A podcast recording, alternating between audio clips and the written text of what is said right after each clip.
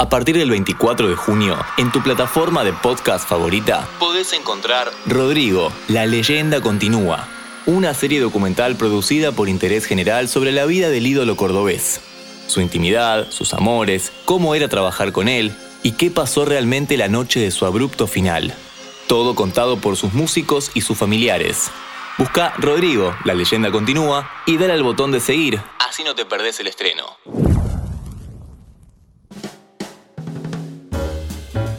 Una nueva película del universo de DC Comics, quizás de las mejores que han sacado en los últimos años, aunque la vara está baja y es difícil asegurarlo. Fila 10. Bienvenidos y bienvenidas a un nuevo podcast original de interés general sobre cine y series. The Flash cuenta la historia de Barry Allen, un joven estudiante de medicina forense que adquirió poderes de super velocidad y otras tantas cosas, y su único objetivo en esta vida es lograr que su padre salga de prisión, ya que está ahí injustamente acusado de haber matado a su esposa. Un dramón. Vayamos para atrás en el tiempo porque para llegar al estreno de esta película hubo que saltar muchos, pero muchos obstáculos.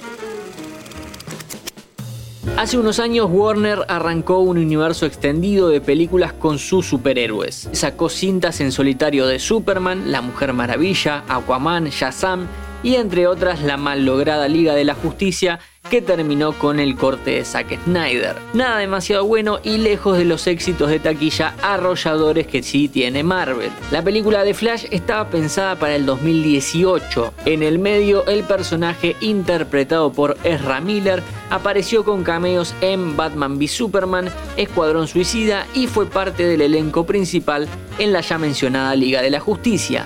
También tuvo una aparición en la serie de televisión de Flash. Lo primero que pasó es que Warner le ofreció a James Wan la opción de dirigir Aquaman o la película del velocista. Optó por la primera.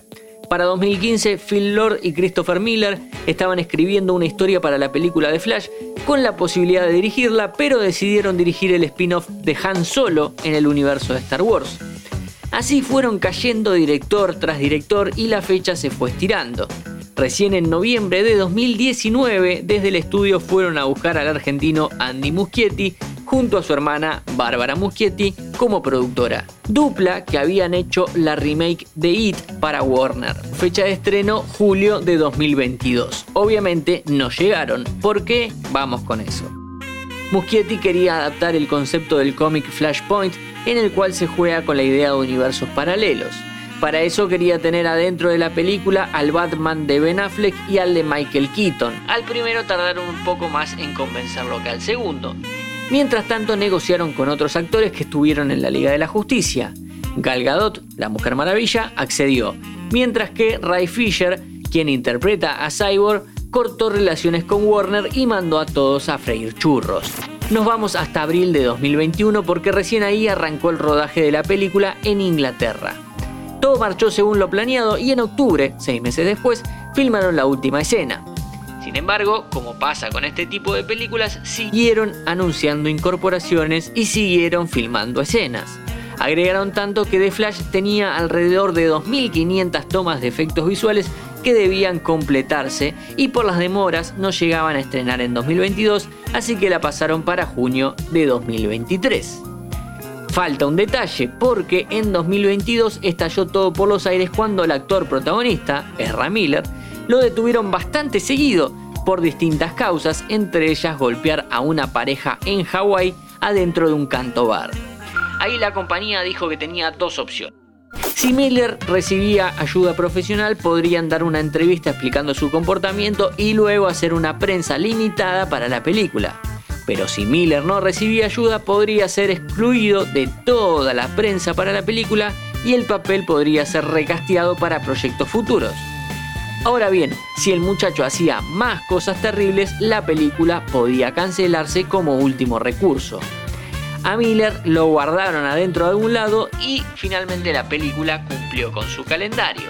A pesar de todo el caos, la película está más que bien. Evidentemente, Andy y Bárbara Muschietti tuvieron la capacidad de surfear sobre los problemas y lograron cerrar un producto que se ubica entre lo mejor de la compañía. En cuestiones de guion, el arco del personaje principal se completa sin que haya aprendido nada y gran parte de la cinta no sirve en lo absoluto. Con el primero y el tercer acto alcanza. Mayormente la película juega con la nostalgia de una forma maravillosa y es una aventura propia de un superhéroe. Mi nombre es Matías Daneri y te espero para un próximo episodio. ¿Querés auspiciar en Interés General Podcast?